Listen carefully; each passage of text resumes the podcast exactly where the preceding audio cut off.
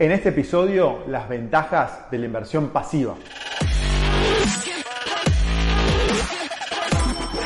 Esto es el Fede Teso Show.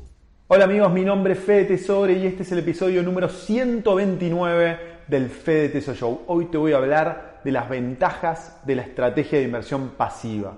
Este episodio lo vas a aprovechar más si ya viste el episodio anterior, que es el 128. Si no lo viste, lo puedes ver ahora y luego volvés a este video, así lo entendés mejor, entendés bien qué es la inversión pasiva y podés aprovechar mejor este episodio donde voy a hablar de las ventajas de este tipo de inversión. Pero antes de entrar en este tema, te recuerdo nuevamente que este próximo miércoles 24 de junio a las 18.30 voy a tener una charla en vivo con Nicolás Litvinov. Nico es economista, es autor de cuatro libros de finanzas personales e inversiones y es director de la empresa de educación financiera Es tu dinero. Vamos a hablar de inversiones y de cómo podés lograr la independencia financiera. Te espero, no te lo pierdas este miércoles 18.30 horas. Ahora sí, empecemos con las ventajas de la inversión pasiva. En el episodio anterior habíamos visto que la principal ventaja es el rendimiento superior a la gran mayoría de los fondos activos en el largo plazo. Es decir, si implementas una estrategia pasiva, tenés más chances de lograr el retorno promedio de mercado objetivo, que es el, eh, el 99% de los fondos no lo logra, según John Bogle. Y esta es una ventaja suficiente para hacer atractiva este tipo de inversión. Pero la segunda gran ventaja es que los fondos indexados es que esta herramienta eh, te permite lograr mucha más diversificación que la inversión activa. Y esto te baja el riesgo de una inversión en forma sustancial.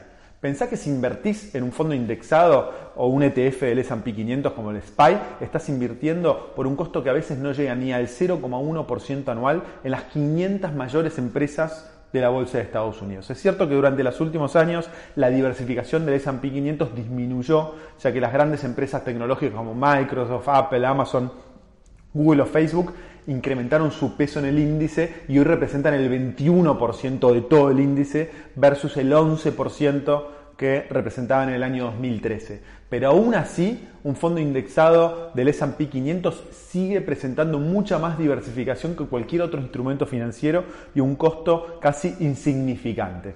Te preguntarás, ¿por qué es tan importante la diversificación? Bueno, porque a mayor diversificación, menor riesgo.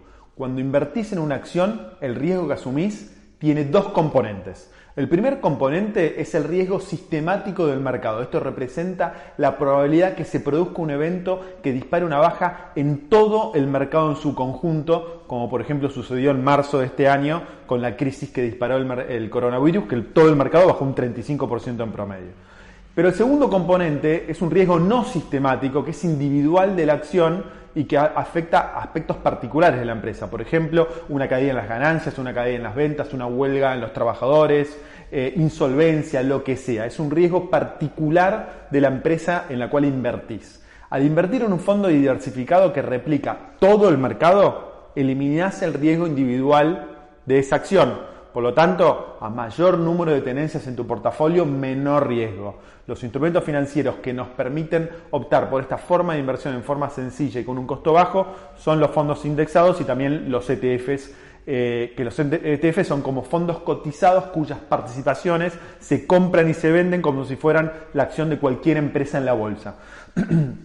Hay ETFs que replican el precio de los commodities, como por ejemplo el del oro, que vimos en el episodio 127, el GLD, y también hay ETFs que replican la mayoría de los índices eh, bursátiles. El SPY es del eh, S&P 500. Y hay ETFs de casi todos los índices de las bolsas mundiales. Sin embargo, el ETF más transado y popular es el que replica el S&P 500 con el símbolo SPY, SPY, que este, este ETF replica el desempeño de todas las acciones medidas por el índice Standard Poor's 500 y tiene una comisión de apenas el 0,04%. Es decir, con estas bajas, eh, pero estas bajas excepciones no son la excepción. Todos los fondos indexados o ETFs tienen bajas comisiones.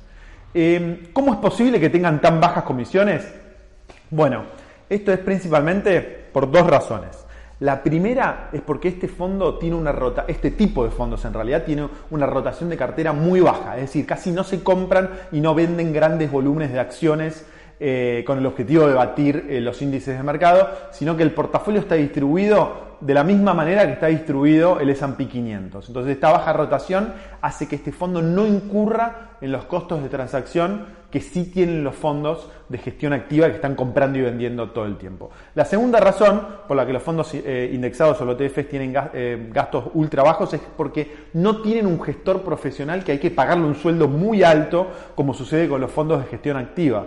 Los fondos indexados están gestionados por una computadora de manera automática, con el único objetivo de mantener la misma distribución del índice que quieren replicar. Entonces, al eliminar el componente humano, los costos que tienen estos fondos bajan ostensiblemente.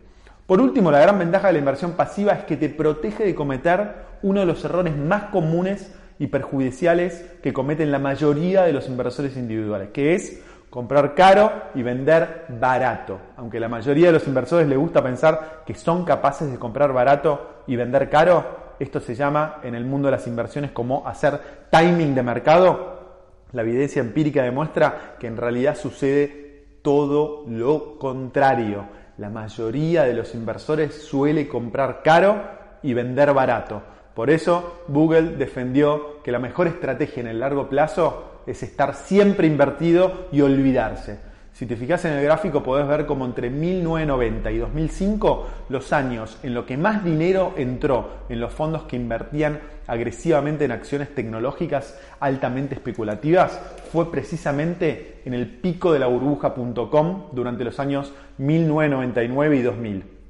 Paradójicamente, en los años en que más dinero salió de estos fondos fue precisamente cuando el Nasdaq tocó fondo en el año 2001 y sobre todo en el año 2002. Lo que este ejemplo nos demuestra es que Google tenía razón. En general, los inversores obtienen muy malos resultados intentando hacer timing de mercado. Tienden a comprar muy caro cuando las noticias de la bolsa están en todos, los diarios y tienden a vender muy barato cuando las noticias de la bolsa también están en todos los medios, pero esta vez asustando a los inversores. Es decir, compran y venden en el peor momento. La inversión pasiva te ayuda a no cometer este tremendo error. En conclusión y resumiendo esta estrategia pasiva, para Google la estrategia ganadora en la bolsa en el largo plazo es sencilla.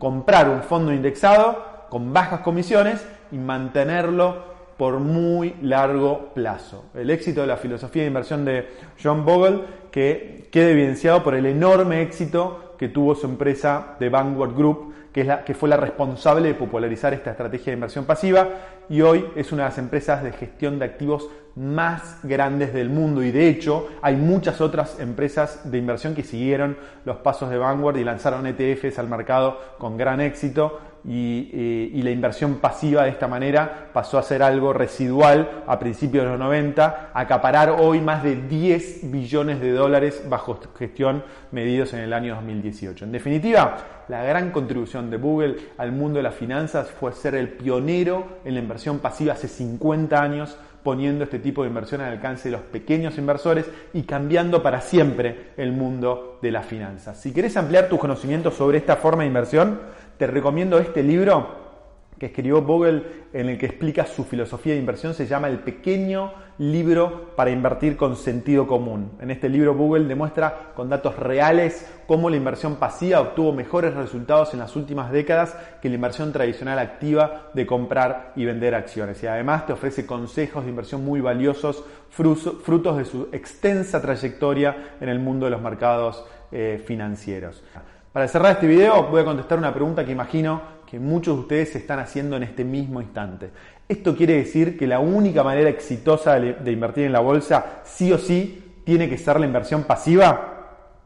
Sin duda es que no.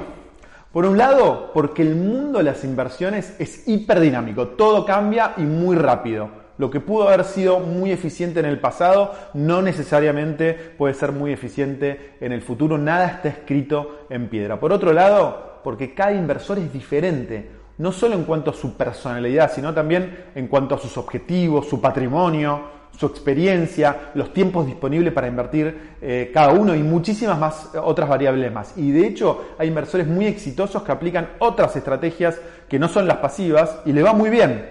Pero me gustaría, pero me gustaba y quería presentarte esta estrategia por dos razones. La primera es porque cuanto más estrategias de inversión conozcamos, cuanto más aprendamos, mejor vamos a poder manejar nuestras inversiones personales con una mezcla de las recetas que vayamos eh, aprendiendo y haciendo algo a nuestra medida que se adapte a nuestros objetivos y necesidades. Segundo, porque esta estrategia es ideal para aquellos inversores que están comenzando, que quieren invertir a largo plazo, pero que no pueden o no quieren dedicarle mucho tiempo a este mundo de las inversiones. Esta estrategia es fácil de implementar, es económica y casi no requiere tiempo para mantenerla y la podés implementar por medio de cualquier broker online que te permita operar en los mercados internacionales. Antes de cerrar, acordate que este miércoles 18.30 tenemos charla en vivo con Nicolás Litvinov, que es economista, no te la pierdas, agendátela, así no te olvidas y te pones una alerta. Espero que hayas disfrutado mucho este video. No dejes de compartir tu opinión, tu experiencia y dejar tu pregunta acá abajo en la sección de comentarios. Compartí el video, ponle me gusta, suscríbete al canal si aún no lo hiciste. Te mando un abrazo enorme y nos vemos el miércoles. Chau.